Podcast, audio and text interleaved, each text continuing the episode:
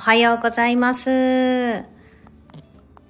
ょっと久々の、え久々といっても1週間ぶりか。1週間ちょっと先週ですね、あのライブができませんでしたので、そして今週ちょっとお知らせができておらず、みんな来てくれないんじゃないかと今、ヒヤヒヤしながらライブを立ち上げたんですけども、2月22日日本時間は朝5時ですね。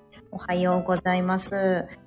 えー、今日は定期ライブということで、ちょっと週末にですね、弾丸旅行みたいな感じでちょっと行ってきましたので、ここで感じたことだったりとかをシェアしながら、皆さんとお話できたらと思っております。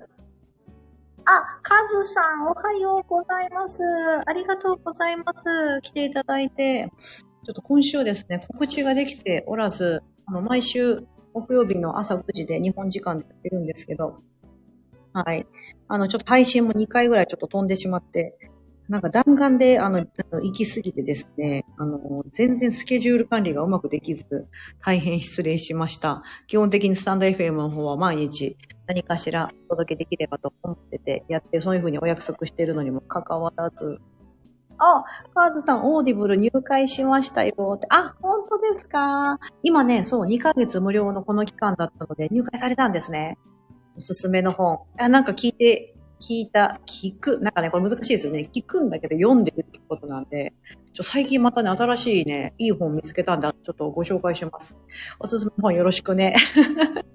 またお伝えします。ちょ最近ね、私もうなんかすぐ2回ぐらい読んだんだけど、幻冬者の箕輪さんって知ってますか？なんか週刊文集とかでちょっとなんかお騒がせがあったようで、ちょっと私そのニュース知らないんですけど、あ、ともやさんおはようございます。ありがとうございます。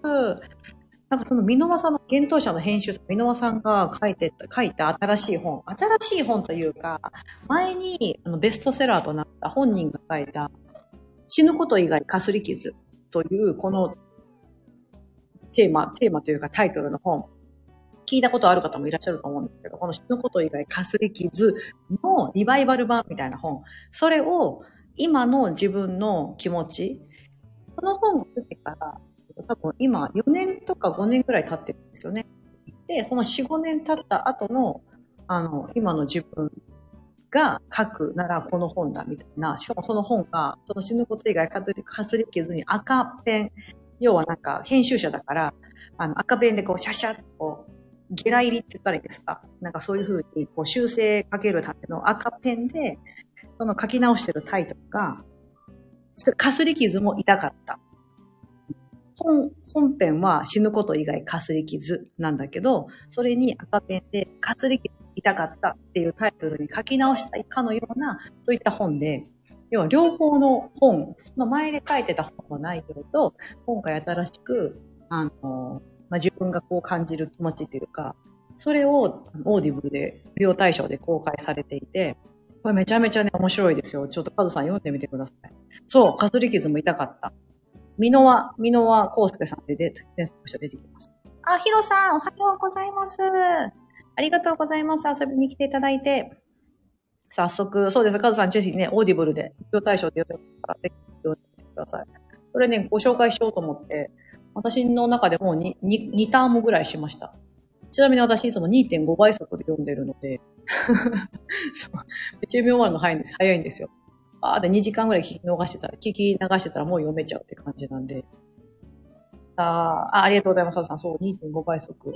意外と読め、読め、読めますよ。聞けますよ。2.5倍速でも。ぼーっとしながらだったりとか、そう。2.5で早かったら2かな。2倍速ぐらいで全然大丈夫です。あの普通の速度で読んでると、ナレーションの方、ゆっくり読まれるので、かなりゆっくり感じられるんじゃないかなと思うので、2から、2からスタートしていけたら2.5ぐらいな、ぐらいな感じでいいかも。1、2だな。あ、そうなんですね。そうそうそうそう。そう、1.2か。1.2ぐらいですかね、勝さん。そう。いいと思います。で、今日はね、この、今、後ろにこのシンデレラ城がバックになってるように、あの、この週末弾丸でどこに行ってたかというと、東京ディズニーワールド、嘘嘘また東京でつけちゃった。東京じゃないです。あの、ディズニーワールド、ウォルトディズニーワールドです。えっ、ー、と、アメリカ、本場アメリカのフロリダ州にある世界で一番大きなディズニーワールド。なんと、その敷地面積、ディズニーランドの200 290個分とか、それぐらいの規模なんですよ。もう想像できないですよね。だから、千葉県とか、なんかもうそういうレベルです。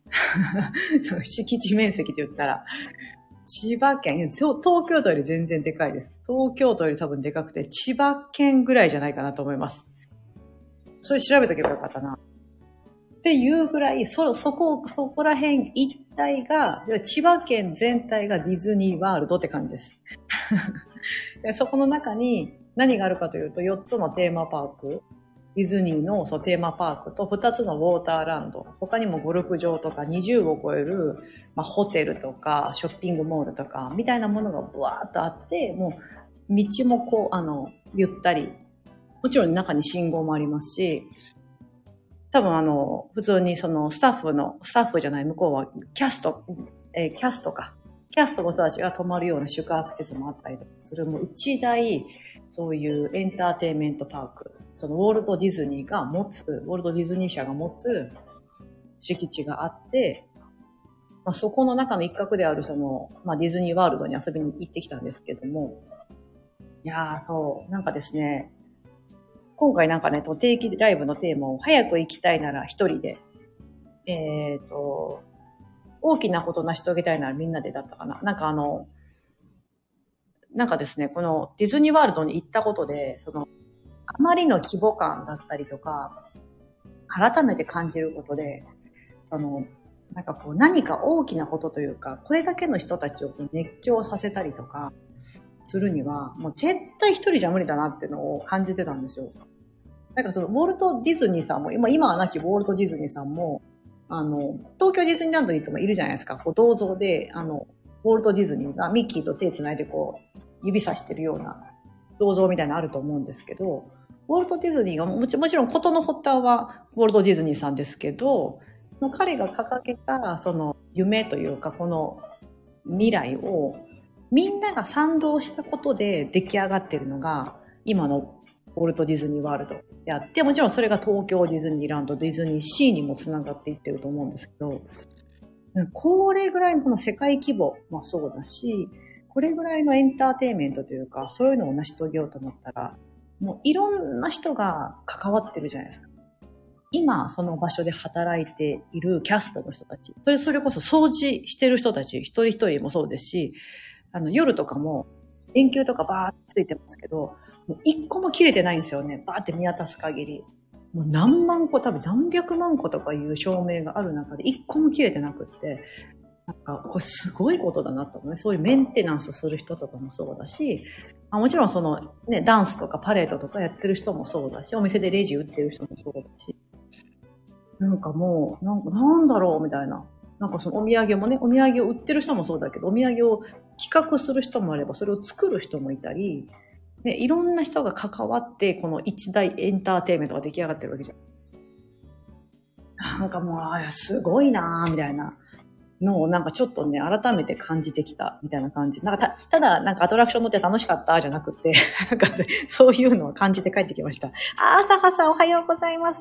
若菜さんおはようございます。相馬のひなこさんおはようございます。すいません、今週告知してなかったのに皆さん遊びに来ていただきありがとうございます。朝はあのね、スタイフ聞く習慣ができていらっしゃるんですよね。もう朝早起きでさらにこう耳から情報を得ようっていう、そのね、そのなんかもうマインドとかが素晴らしい。相馬のひなこさん。視点がさやかさん。ありがとうございます。いや、なんかもう改めて感じたんですよね。あ、マリーちゃんさん。癒しライフコーチ、マリーちゃん。おはようございます。ありがとうございます。はじめましてですね。はじめまして。いやーなんかね、だからその規模感にね、私はちょっともう、なんか圧倒された。な、多分今までそういうふうに感じてなかったのは、うん、多分自分自身がそう、一人で仕事し始めたからなおさら思うんだなと思うんですよね。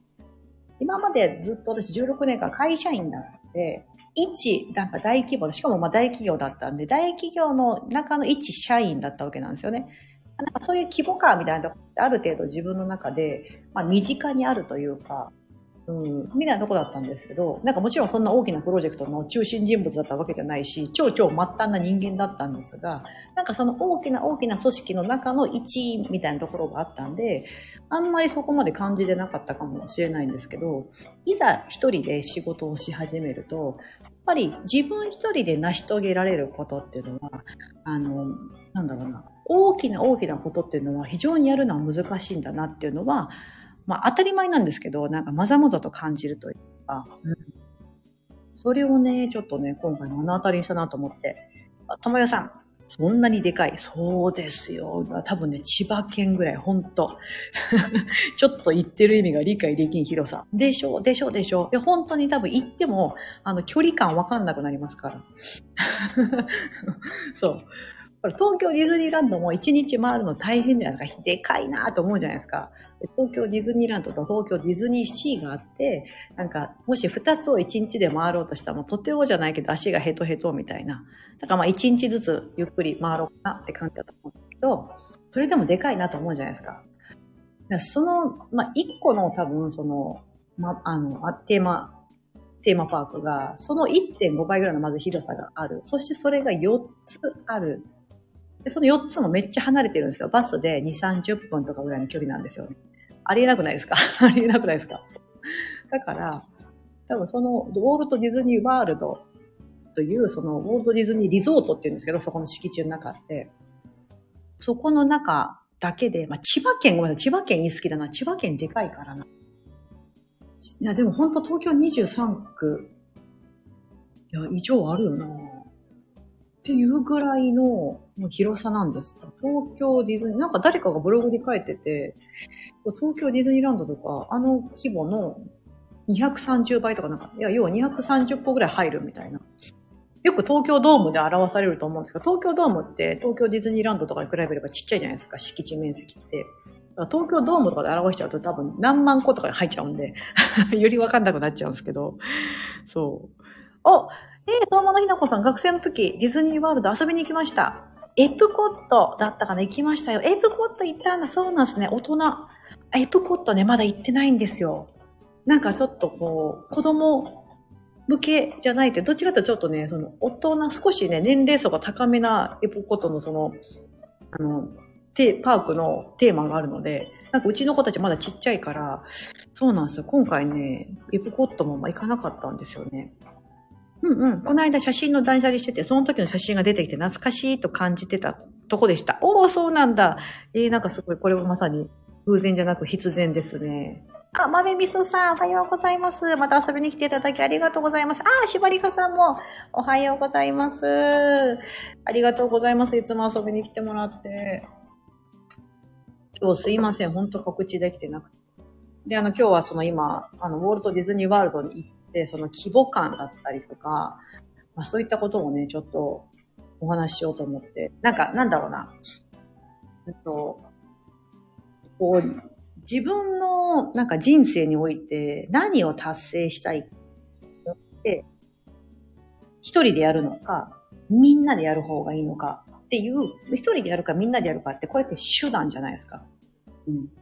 だから、その手段を選ぶためには、まずは目的がないといけなくって、で、その、ウォルト・ディズニー・ワールド、あの、ディズニーさんは、今はなきディズニーさんは、そういうのを作りたい。みんなが、こう、みんなを喜ばせる夢の世界を作る、夢の国を作るんだって言って、国作っちゃったわけなんで、ね、だから、ウォルト・ディズニー・ワールドだから、そういう世界を作るみたいな風にして、土地を買い上げ、しかもその、フロリダのあの土地、当時は多分二足三門だった。蝶々、フロリダって田舎なんで、じゃけ。今、今では、あの、結構リゾート地みたいな感じ知られてますけど、あの、なんだろうな、日本で言ったら、九州のちょっと田舎とか、まあ、あったかいんでな、とか、とかそういう感じなんですよね。だから土地としては多分安い。でもそれだけ広大な敷地を買おうとすると、やっぱりそれなり、あの、いろんなこう制約があったりとか、そもそもその資金繰りのところで、何百社、何百社とか融資を断られた上で、さらに何百社、200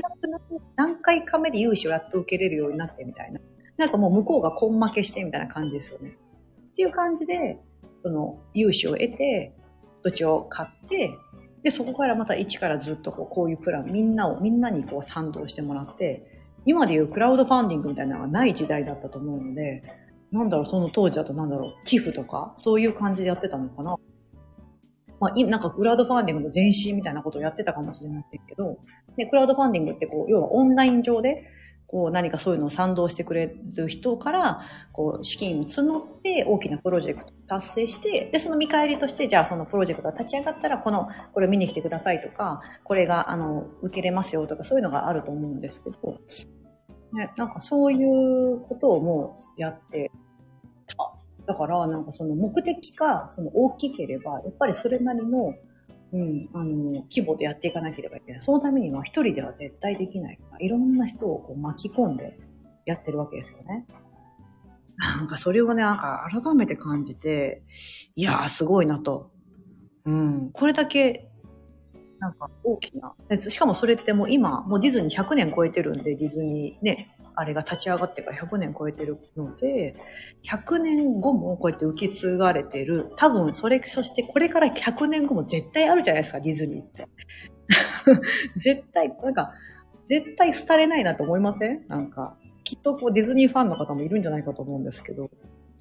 うんうん。まみみそさん、一日に何度も小さな選択をしている中でも目的を考えてみたら楽しそう。練習。そうそう、ほんとそうですよ。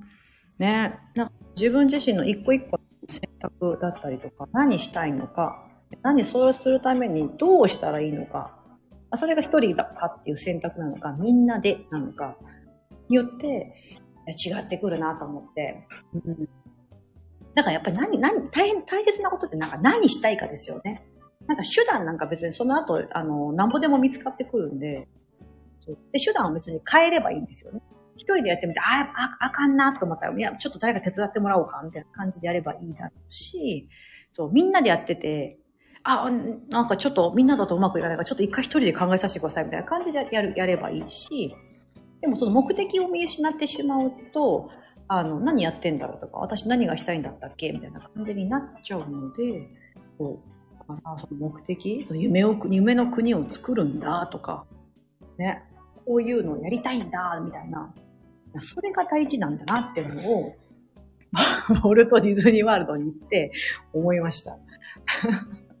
皆さん、皆さんどうですか？なんか、なんかこう、なんだろうな、こう、日、日頃のあれですよ、日頃の暮らしの中とかでも、こう、お料理とかね、お料理一つにしても、掃除一つにしても、なんかちょっと目的があった方が、これやると家族が喜ぶだろうなとか、家きれいにしてると自分が気持ちいいからとかいう目的があった方が、なんかこうやった後の達成感だったりとか、やってる時もなんか充実感があったりすると思うんですけど、それない中なんかやらされてる感があると辛いじゃないですか。うん。あ、ね、そうですよね、相馬ひなこさん。目的って人を動かす一番の力になると思う。もう本当そうですよね。だからやっぱりなんか手段じゃなくて、ついついなんかね、的を手段と履き違えちゃって、手段ばっかりが先行しちゃってることが多いんじゃないかと思うんですよね。なんかほら、今だと、今もう2月、もう終わっちゃってるのかな？日本だとほら、受験シーズンとかあるじゃないですか。ね。だから、その目的があるじゃないですか。なんかこう、こうなるために、そのために受験っていうのが一つの手段であって、その手段を全うする。まあ、その、それをやり抜くっていうことが大事だと思うんですけど、なんか受験することが目的になっちゃってると、あの、違いますよね。うん。だからそことかって結構、あの、子供にも、あの、しっかりと伝えていかなければいけない。何のために勉強するのかもそうかもしれないし、うん。結構だから、何にでもこの先にあるものというか、それを見据えた上でやらないと、ついついなん途中でやめたってなっちゃったりとか、嫌になっちゃったりとか、うん、続かないっていう原因になるんだろうな。うん。ってことをなんかね 思って、憧れとかも原動力になるのかも。そうですよね。憧れもいいですよね。あ、そう、あの、あと、誰なんですよね。ちょうどね、あの、私にとっての今夜、日本の皆さんだった今日、今日の後ほど、あの、朝の9時から、私、インスタグラム講座ってやるんですよ。やる、やるんですよ。前もちょっと告知して、あんまスタイフの方では言ってないんですけど、私がインスタグラム基本的に得意な方なので、で、なんかいろいろ私はこう、なんだろうな、こう点と点をつなぎ合わせて線にするというか、なんかほら、アルゴリズムとか、どうやって伸ばすんだとか、わかんないじゃないですか。で私、私も完璧に分かってるわけじゃないで、ないんですけど、でも、な、何にしても、情報ツールにしても、この SNS みたいなものにしても、必ず何か、その目的があった上での、その、コンピューターでそのために働くんですよね。だからインスタグラムも別になんか意地悪して、なんか運がいい人だけ、君なんか良さそうだねみたいな感じで勝手にやってるわけじゃなくて、ちゃんと辻褄を合わせてるわけなんですよ。だからそういう人が伸びるわけなんですよね。うん。それは何をして、何をしてって伸びるのかみたいなところって、あの、わかんないんですけど、でも、元を正せばそうだ。で、いろんな情報を集めると、やっぱりこれがそうだよなっていう信憑性を持った上で、うん、あの、今回お伝えしようと思ってるんですけど、なんかそれも、要は、そのインスタグラムって、メタ社、フェイスブックとかが、えっ、ー、と、運営する一つのソーシャルネットワークサービスですよね。SNS だから、ソーシャルネットワーク、えっ、ー、と、サービス。略して SNS なんですけど、でもそれには必ずそのインスタグラムのミッションがあった上で、そのミッションを達成するために、あの、インスタグラムってやってるので、別になんか意地悪してるわけじゃなくって、伸びない。なんか、な、なんだよ、インスタグラムって。じゃなくって、ちゃちゃんとその、インスタグラムのミッションと自分がこうやりたいことがマッチすれば、あの、必ず、その、受けれるんですよね。その恩恵じゃないですけども。うん。だからね、なんかそれを今日伝えようと思うんですけど、なんかやっぱりその本質的なところを見抜く大事だなって思うんです。だからその目的が何なのか、そうね、インスタグラムの目的目的が何なのか。うん。で、そさらにそれに対して自分の目的とあのマッチさせればよくって、やればね、なんかね、結構なんかそういうポイントさえ押さえておけばいいな。受験勉強もそうじゃないですか。なんか全然的外れのことばっかりあの、いや、勉強してても、実際テスト出る問題って、ある程度赤本とか、ああいうの出てるのが出るってもう分かってるから、みんなそのポイントを押さえて勉強するじゃないですか。で、そのために塾があるじゃないですか。ね。普通の一般の学校って、一通りなんかじゃ教えなきゃいけないカリキュラムがあるから、それを全うするんだけど、さらにその中からも、あの、受験対策っていうので多分塾があると思うので、うん。なんかね、そういう、なんかそう、そういうコツとかポイントみたいなのを、ちゃんとなんか押さえておくとこが大事なのかなって思ったりしました。あめみそさん、家事はその後の自分が楽になるようにという目的があると頑張れます。そうですよね。家族のためにだと面倒になってしまいます。こんな小さなものでもいいのですかね。いいんですよ、いいんですよ。なんかそう、あの、いくら家族とはいえ、家族のため、家族のためってやってても、家族って、あの、もう、もうなーなーの中なんで、あり、ありがとうとか、ママご飯美味しかったよとか、そんな毎日言ってくれないじゃないですか。ね。だからなんかそういうことよりも、自分が、ね、自分がこう家に行って生活していく上で、あの、綺麗な方がいいから、片付いてる方がいいから、私がルールだ。っていう感じで、もう本当いいと思うんですよね。うん、もう本当母、母がルール、ママがルールというか、あの、ママさんがいなかったらパパ、パパがルールだ、みたいな。うん。っていう方が、誰か一人が主導権を持ってる方が、これ、あの、社会と同じで、リーダーがいないと、あの、まとまらないように、何にしても組織にしても。家の中も一つの組織なので、誰か一人リーダーがいるみたいな、うん。っていうのが大事だと思うんで、豆味噌さんがルールだ。がいいと思うんです。遠すぎない。豆、あの、相馬のひなこさん。遠すぎない。でも目の前ではない目的を持っておくことって大事って子供にそれとなく伝えてます。素晴らしい。い相馬のひなこさん、本当なんかちゃんと本質的なところが分かってて、なんかそれをちゃんとなんかお子さんとか周りにこう伝えれるっていうね、そういうなんかそれを意識されてますよね。なんか自分自身でうんうんって思ってるだけじゃなく、身近な人になんか多分すごくうまく伝えてると思うんですよね。なんかそれがいつも伝わってくるから、すごいなぁ。あ、みーこさんおはようございます。寝坊しましたって。いやいやいや、全然寝坊じゃないですよ。まだ5時25分ですから。早い、早い、早い。ありがとうございます。遊びに来ていただいて。あ、まめみとさん、ありがとうございました。そうやって目的を意識する練習をしてみます。そうです、目的。なんかついついね、そのなんか別に大それた目的じゃなくて、なんか暮らしの、あの、掃除するんだったら、こういう目的でやろうみたいな。なんかほら、トイレ掃除すると金運上がるとか言うじゃないですか。ね、だから金運上げたいからっていう、なんかもう下心見え見えで掃除するとか私全然いいと思うんですよ。っていうかなんか、なんですかね。うん。なんかインスタ、さっきのインスタグラムもそうですけど、なんかこう、綺麗事で、なんかこう、いやなんかこう、えっ、ー、と、困ってる人を助けたいんで、みたいな感じで、こう、なんだろうな、やる。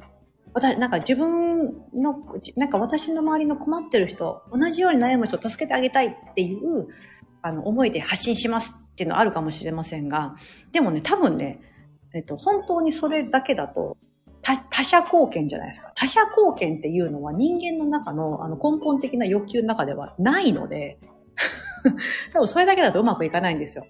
だからほら人間の七大欲求みたいなのあるじゃないですか。七大欲求なんだろうな。三大欲求と七大欲求ってあって、要はほら食べたい、寝たいとか、あの生存するための欲求以外に、えっと、例えば承認されたい、承認欲ってあるじゃないですか。えどこだったかな私ね、前の時にね、前の時に使ってたんだよ。なんかそういうね、自分のね、ほんとなんか別に腹黒くよ、腹黒くてよくって、腹黒いぐらいの欲求の方が、あの、多分ね、あの、続くんですよね。どこや、どこのとこね。これ、生きがいじゃなくて、これじゃないな。読んじゃったかな。あ、あ、あ、あ、嬉しい。そ、相馬のひなこさん。さやかさんの発信に出会ってからですよ。そうなったのって。え、ほんといやいや、もともと持ってますよ。相馬のひなこさん。私は知っている。もともと持ってた。でもそれを、なんか出してなかっただけであって、もともとの部分は、そう、あ、そうだったが、だったのを、あ、なんかせっかくだから言っておこうみたいな感じで、声に出し始めた。アウトプットしだした。っていうのが、もしかしたらそう、私と出会ったからかもしれないんですけど、なんかでもともと持ってるから、だからそれは素晴らしいことなんですよ。うん。まみみそさん、そこから発展させるのどうしたらいいですか？だんだんと大きくしてみたいです。あ、目的を意識して、それをってことですよね？うんうん。ああ、マズロー5段階欲求とか言うやつですか近い近い、そうです。マズローの、あれもありましたよね。マズローのやつじゃなくてね、なんか仏教の考え方で7大欲求みたいなのがあってね、そう、そうなんです。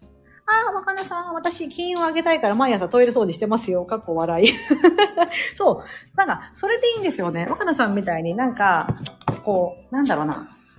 なんか、こう言ったら、あれかも、みたいなあるじゃないですか。なんだろうな。うんと、お金儲けしたいからだったりとか、なんか、ただ、ただこう、有名になりたいからみたいな、なんかそういうちょっと、腹黒いと言われたりとかするような内容ってみんな、あの、そんな風に言ってはいけないから、それを綺麗な風に言おうとするんですよね。さっき、さっき言ったみたいに、みんな困ってる人を助けたいからとか、環境のためにとか、ね、あの、サスティナブルで、みたいな感じとか、うん、ってあると思うんですけど、でも、あの、その根っこの部分、まあ、公上は、そうやって言っていいんですけど、でも根っこの部分のことを多分全然理解してた方がいいと思うんですよ、自分自身で。いやいや、そういう、そうは言ってても、私は実は、あの、今よりも生活をもっと楽にしたいし、なんか豪華客船とか乗ってみたい、世界一周してみたいから、これぐらいの収入を得たいから、やってる、みたいな。っていう自分の、自分の中では腹黒いなと思いながらも、あの、でもその欲求をちゃんと自分で素直に認めて、で、そのために、こういう目的を達成しよう。で、で、そのための手段はこうだ。でも、公上はこうやって言っていこうみたいな感じでいいと思うんですよね。うん。なんかその欲求を分かってるみたいなところって大事で、あ、そうそう、現代心理学だ。現代心理学から見る7つの欲求。な、な、何か知ってます？その、さっき豆みそささんが言ってるマズローの5大、5段階欲求もあるんですけど、5段階欲求は確か、あれだったな。えっとね、なんかね、これに書いてあった。ちょっと今探しながら出てきたらあれします。で、七大欲求、現代心理学による七大欲求というのがあって、それが、一つが生存欲求。生存欲。生きたいです、もう。うん。これはでも人間の DNA に、あの、備わってるとこなんで、人間は生きるために、あの、無意識に息を吸って吐いてとか、心臓を動かしてってやってるじゃないですか。うん。だからそれがあって、で、生存欲が一つ目。で、二つ目が、睡眠欲。眠りたい。まあ、寝寝ないと死んじゃうんでね。眠りたい。で、これも、要は生きるために必要なあれですよね。三つ目、食欲。欲ですよね。これ食べたい。これもそうですよね。だってこれも食べないと死んじゃうから。この三つが、あの、生存、その生きたい。死なないために皆さん考えると思うんですよ。うん、死なないために、その寒いところに行くと暖かいのを着るとか、体温を下げないためにとか、うん、危ないところに行かないとか。うん、で、生存欲、睡眠欲、欲求、食欲があって、で、他の4つのところで行くと、1つは性欲、交わりたい。これも種の、なんだろう、存続みたいなところで人間の DNA に備わっているので、これも正当な人間の欲であって、で、他に惰性欲、楽をしたいという欲があって、これは、まあ、できれば楽していきたい、いきたいじゃないですか。私のアカウントもそういうふうにしてるんですけど、そういう惰性欲がある。で、もう一つが、快楽、か、快楽欲か。なんかこう、感覚の快楽を味わいたい。例えばエンターテイメント楽しみたい。笑いたいとか。なんか楽しみたい。私がディズニーワールド行ったり行ったのもそうですよね。ああいうアトラクションに乗って、こうなんかキャーってこうやる。ああいうなんかこうのを楽しみたいみたいな。ああいう快楽欲みたいなのがあり、で、さらに承認欲、認められたいっていう承認欲があると。これがなんか現代心理学からね、7つの欲求らしいです。私なんかの本から見てて、見てやってて、生存欲、睡眠欲、食欲、性欲、惰性欲、歓楽欲、承認欲。7つ今出ましたよね。そう。これがあって、なんか、これってもう多分誰しもが持ってるとこで楽したいとか、ね、認められたいとか、食べたい、眠りたいみたいなこととかってあるじゃないですか。でも、この欲求ってものすごい、なんかこう、なんだろうな。人間が当たり前に持つ、そして強い強い欲求なので、これに沿ってやってった方が、なんか何事もスムーズにいくはずなんですよ。だからこの中に、今言った7つの中に、誰かを喜ばせたい。だったりとか、悩んでる人を解決したいとか、世の中を良くしたいなんてことは一つも書いて入ってないんですよね。だからこれ全部自分、自分本位じゃないですか。今は7つのやつって。うん、でもこれが多分ベースにないと、あの、結構その続けたりとか、その目的を達成するのがしんどくなってくると思うんですよね。そう、豆味噌さん、惰性もあっていい欲だ、なんだと思うと気持ちが楽になります。そうなんですよ。あ、大いいんですよ、惰性欲。いけないものだと思ってました。思いますよね。そう、私もそう思ってました。でも、ここに出てきてるから、私なんかなんかアカウントでなんか楽して暮らしたいって言っちゃってるんで、そう。でもそれって大事じゃないですか。だからそう思う。私がじゃあそう思う。そうやって発信すると、それに共感する人出てくる。大多数の人出てくるのは、だってみんな思ってるからなんですよ。みんな実は楽したいって思ってるから。うん。みんな実は美味しいもの食べたいって思ってるから、グルメのアカウントが人気だったりとか、するじゃないですか。うん。あ、すごい。相馬のひなこさん。若菜さん、今トイレ掃除してきました。金は上がれ。あ、りえこさんおはようございます。そう、ねなさん、そう、七大欲求って円にしたら人によって形が違いそう。ああ、確かにそうですね。この七つの欲求も別にみんながみんな同じぐらいの大きさで持ってるわけじゃなくて、さっき言った食欲、食べたい、グルメの欲求がすごい強い人もいれば、認められたいっていう欲求が強い人もいたりとか、みんな多分それぞれ持ってるんだけど、多分楽したいとか、だろうな、行きたいとか、眠りたいとか、うん。ね、なんかその欲求の強い強弱があったとしても絶対みんな持ってる。それ全部。うん。プライベートと仕事の割合は8-2がいいです。仕事に。ああ、ああ、ああ。うん、そうですよね、そうですよね。まみゆそさんがそのタイプなんですよね。あ、だったらあれかもしれないですね。承認欲がそこまで強くないっていうのもあるかもしれないですね。あの、承認欲って認められたいから、結構ここが強い人っていうのは、ほら、仕事ってやっぱりやりがいにつながったり、誰かにありがとうって言われたりとか、まあ、報酬として、対価としてもらったりするから、この承認欲って受けられ、受け取りやすいじゃないですか。うん。だからそこの欲求がそこまでなかったりすると、ね、8人の割合がいいかな、みたいなだったりとか。バカださん。そうもなひなこさん、一緒にお金持ちになりましょう。受ける。いや、でもそうそう。そうなんですよ。なんかそういう、なんかその人間の持ってる欲求みたいなところから、あの、やった方がよくって、さっきね、豆味噌さんが言ってくれたマズローの欲求5段階説。皆さん知ってます？私も最近読んでるね、本の中で出てきて、ちょうど今本あるから、で、それで5段階あるんですよ。マズローさんっていうね、これ誰だったか、しまあ、多分ね、あの、海外の心理学者の方です。大体心理学者でこういう、こういうの。で、一番、これピラミッドなんですよ。あの、ピラミッドになってて、いや、その、あの、一番下から、こう私順番に言っていきますね。一番下の欲求が、生理的欲求です。一番下が。だからそれが今あの、私が伝えたこの7つの欲求とすごく似てます。この生理的欲求、その食べたいとか寝たいとか、聞きたいとか、というのが生理的欲求で、その上にあるのが安全欲求です。要は不安がないように、あの、過ごしたいとか、安全な場所で暮らしたいだったり、危険な仕事はしたくないとか、ね、こういう安全欲求、生理的欲求の後、まあ、生き、生きれるってことが分かったら次は安全を求めると。うん。で、大体この生理的欲求と安全の欲求って、今の現代人ってほぼほぼみんなが、あの、これ賄えてるんですよね。まあ、まあまあ安全じゃないですか。信号を無視したりとかしない限り運転してても安全だし、ね、別に街歩いてていきなり銃でバーンって撃たれることもないし、獣が襲ってくるわけでもない世の中なんで、ね、生理的欲求と安全欲求はまあ大体満たされているだろう。この上からが問題で、で、この上にある欲求っていうのは、社会的欲求です。これがさっき言った承認欲求とか、陥落欲とかそっちに入るのかななんか要は認められたい。あとは、あの、素敵な人と関わって仕事がしたいだったりとか、そういう社会的欲求。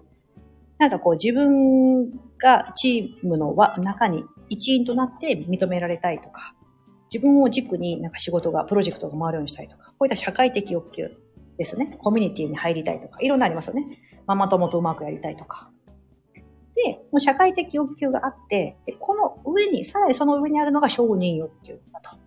人に認められる仕事がしたい。承認されたい。SNS で、なんだろう、いいねいっぱいもらいたいとか。承認欲求があり、で、一番上のピラミッドの天井にあるのが自己実現欲求。自分らしく生きたいとか。うん。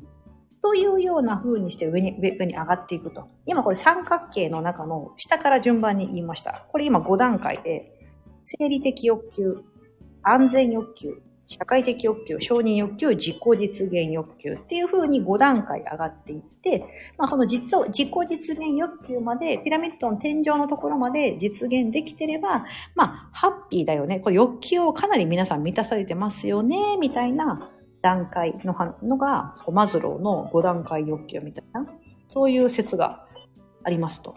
なるほどね、と思うんですよね。ともよさん、自分が満たされないと続かないですよね。そうそうそう、そうなんですよ。だからここが、この今言ったマズローの欲求5段階説みたいなのが、順番にこれ、できてると、非常にあのいいんじゃないか。だから今自分がどこの場所に行くのか、いるのか、一番上のね、もう自己実現できてます。自分の、自分らしさを出せてますよ、だったら多分結構心からハッピーだなと人生満たされてるなって感じがすると思うんですけども、例えば承認欲求が足りてないとかだと、この自己実現欲求の一個手前のところですよね。ここでつまずいちゃってる可能性があると。うん。お、豆味噌さん、初耳の七大欲求が気に入りました。特に惰性欲。さやかさん、ありがとうございます。そうそうそう。いいんですよ、豆味噌さん。楽したいっていうのは、人間が持っている、あの、普通の、普通の欲求の一つなので、そう。これだからいいな。そう。だからこのマズローの段階、5段階欲求も、生理的欲求。皆さん満たされてますよね。多分今食べれてる。ご飯食べれてるし、あの、家に住めてるし、で、安全欲求も満たされてると思います。そんな危険なことに皆さんさらされてないはず。うん。日本に住んでる限りはとにかく安全だし。うん。で、社会的欲求。ここからが難しいですね。社会的欲求と承認欲求と自己実現欲求。さあ、ここですね。ここが結構、この段階が難しい部分じゃないかなと思ってて、社会的欲求でいくと、例えば今自分が関わってる仕事だったりとか、なんだろう、社会的だから、例えばそのママ友、友達との付き合い、えっ、ー、と、義理の母との付き合いだったりとか、まあ、こういったところで、なんかその欲求がもしかしたら満たされてない、ね、うまくいってないとかであれば、ここでちょっとあれかもしれないし、承認欲求、うん、っていうところを、なんかこう満たされてない可能性もあるし、でもなんか私の中ではなんかそこ、そこ飛び越えて自自己実現。なんか自分らしく生きてれば、大体この全部がこう、わさっと社会的欲求とか承認欲求とかも含めて、うまくいくんじゃないかなっていう結構思うんですよね。あ、リエコさん、マズローさん、マズローさん、マズローさんの欲求ピラミッドですね。介護士の勉強の時、叩き込まれたのに。おー、そうなんだ。かん介護士の勉強でここ出てくるんだ。マズローの欲求5段階説って。それはあれかな介護する側として、その介護される側の人たちの欲求を満たすために、その段階を知っておかないとうまくコミュニケーション取れないやとか、そういうことなのかな？ええー、そうなんだ。なんか結構これ私ビジネス的なところで戦やるのかなと思ってました。ね、そうですよね。その前にひなこさん。私もびっくりした。奥が深いですよね。ね、マズロー、あ、ミコさん、まあ、ま、ミーコさん。マズローの欲求ピラミッド、心理学6年も学んだのに専門じゃないかからすぐ忘れます。こうやってお話聞くと勉強になります。心理学6年学んだんですね。すごいなぁ。これなんか大学とかで学ばれたとかそういう感じですかね。えー、すごい。そう、なんか私もなんか昔行ってた大学、私が入った大学の、大学の学長が心理学のなんか人だった。心理学の授業とかする学長だったんですよね。なんかその人の授業面白くて出てたんですけど、なんかもう忘れ、20年ぐらいの前のことって忘れちゃいますよね。興味があって聞いてたんだけど、まだ、まだなんか遊びたい盛りで、ね、19とか20歳とかぐらいだと、ちゃんと聞いとけばよかったなみたいな 今だと思うんですけど、確かに忘れちゃいますよね、みーこさん。私も忘れてます。豆味噌さん、生理的欲求の睡眠を整えようと思って早寝したら、うんうん、早起きできました。おー、ここに参加できて嬉しいです。あ、すごいすごいすごい。いや、そうですよね。こ睡眠の欲求っていうのも本当大事ですよね。なんか睡眠足りてないとイライラするし、体調もあれだし、大体どの成婚本にも絶対睡眠って大事だって書かれてますから、もう本当ベースですよね。それって欲求に沿ってるから、うん。いや、ほんと豆さんおっしゃる通りだわ。りえこさん、おじいおばあの欲求を満たすために、みたいな実習ありました。ああ、やっぱそうなんだ。なるほどね。でもそうですよね。なんか、うんと、生まれた時、おぎゃーと生まれた赤ちゃんの時と人間が死ぬ時、その年老いて死ぬ時って多分、なんか状況似てるじゃないですか。昔ね、映画見て、なんだったっけな、ほら、えっ、ー、と、ブラッドピットが、ブラッドピットがやってる、えっ、と、数奇な人生。な、なんたら、あ、ベンジャミン・バトン。ベンジャミン、日本語だとベンジャミン・バトン、数奇な人生って言って、人間普通、おぎゃーと生まれて、赤ちゃんの状態から生まれて、で、年いって死ぬじゃないですか。じゃなくて、おぎゃーと生まれた時点でもう、しわしわのおばあちゃん、おその人、ベンジャミン・バトン男性だったから、あの、おじいちゃんの状態で生まれてきて、で、おじいちゃん、だから、要は5歳とか10歳ぐらいまでおじいちゃんなんですよね。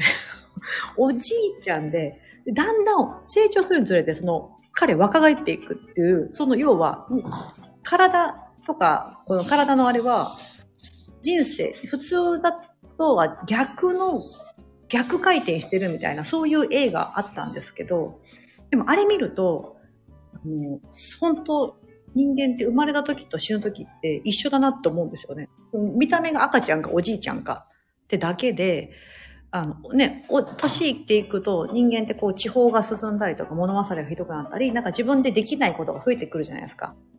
それこそ排出、排泄、排泄とかもそうですよね。おむつしなきゃいけないとか。で、それってでも赤ちゃんと一緒じゃないですか。なんかほら、介護の仕事がなあの、そこで、あの、必ず必要になってくるように、うん。だからなんか本当あの、要は、赤ちゃんのその欲求と人、その人間のその本来持ってるもって生まれる時と死ぬ時って一緒なんですよね。だからなんか、なんか人間として生まれて人間として死ぬみたいな。だから、だからこれ大事なんだ。なあ、リエコさんありがとうございます。今、だから私、その映画のこと思い出しました。ベンジャミン・バトン。見た人いるかな？ベンジャミン・バトン、ブラッド・ピットが出てる。あれ、いい映画でした。だいぶ、だいぶ昔の映画ですけど。ほう、ほほ、そうですよね、ひなこさん。マズローの、あ、朝葉さん、マズローの欲求は、看護学でもありました。え朝葉さん、看護師なの？看護師の資格とか持ってらっしゃるのかな？ええー、そうなんだ、すごい。あ、あるんだ。やっぱりそういう医学のところで使われるんだ。へえー。あめっちゃ勉強になります。ありがとうございます。あ、むいちゃん帰ってきた。相馬のひなこさん、実を実現欲求が満たされてれば他人にも寛容になれるってことなのかな？いや、でも本当そうですよね。大学、大学院で心理学専攻でした。おー、みーこさん、そうなんすね。大学院も行かれてるんだ。へえ。なるほどね。すごいですよね、みーこさん。ああ、今勉強するのは心理学勉強してみたい。相馬のひなこさん。私もそう、勉強したい。勉強したい。一緒に勉強しましょうか。うん。あ、そうそう、そうなんですよ。あの、ひなこさん。その、他の人と逆の人生歩んでいくっていうやつ。そう。なんか、えっ、ー、とね、体が逆行してるって感じなのかな。そう。そういう、あ、お帰り。お兄ちゃんとお姉ちゃん帰ってきました。やばいやばい、終わらなきゃ。あめそさん、さやかさんのお話の切り替えと、切り替えた先のお話の濃さに、驚き、天才的です。憧れます。ありがとうございます、まめそさん。あ、ロンドンさん、はじめまして。かわいい。ムーミンのアイコンだ。実は数日、勇気出ず探ってました。あ、みーこさん、ここでお会いできるとは。あ、なんかなんだなんだ。あ、なんかみーこさんとつながりがあるんですね。マズローのこと、中学校の保健体育の教科書にも出てきますので、教員免許取るのにも学びましたが、忘れてます。うん。本当にこちらお勉強になり皆さんとの出会い嬉しいです。あー、のんのんさん嬉しいです。ありがとうございます。あ、キウイさん、おはようございます。あ、みんこさんとのんのんさんも繋がってるんだ。のんのんさん、ありがとうございます。あの、さ、探ってます。探ってました。ありがとうございます。ぜひぜひ来てください。ありがとうございます。いや、皆さん今日遊びに来ていただきありがとうございます。なんかね、そのなんか人生のこのウォルト・ディズニーワールドに行って、今回はなんか大きなね、そう成し遂げたいなら、やっぱりこう、何か組織とか会社とか、まあ何でもそうなんですけど、まあいろんな人を巻き込んで、その大きな目標を達成するみたいな。でも、本当身近な人だけ、家庭のことだったりとか、自分の周りにいる本当身近な人だけとかだったら全然一人での。でもそれの方が早く行けるし、ね。そういう風にね、ちょっと焼けるのが、あ、歯医者やな。ごめんなさい、今、今からお姉ちゃん歯医者なので。あ、みーこさんありがとうございます。来週はお寝坊せず参加したいです。大丈夫、大丈夫です。カズさんもありがとうございます。最初から聞いていただいて。赤野さん、いつかディズニー全然来てきてください。私もいつまでここにいるかわかんないんですけど。ねえ。まあ、なんか東京ディズニーランドも行きたいなと思います、また。あ、のんのんさんまた遊びに来てください。潜ってましたって、いつでも来てください。一応毎週木曜日の朝5時で日本時間の5時なんですけども、りえこさん、しばりかさん、まめみこさん、皆さんありがとうございます。あさはさんありがとうございます。あ、歯医者さんちょっと、歯医者さんお姉ちゃんちょっと虫歯がちょっと見つかってしまって、歯医者さん今から行ってきます。ともよさんもありがとうございます。皆さん今日は遊びに来ていただきありがとうございます。アーカイブ残してますので、もしよかったらまた聞いてみてください。来週も、えっ、ー、と、木曜日の日本時間朝5時からお話ししたいなと思ってますので、遊びに来てください。ではでは、ここで失礼いたします。な、納豆食べない ありがとうございます。失礼します。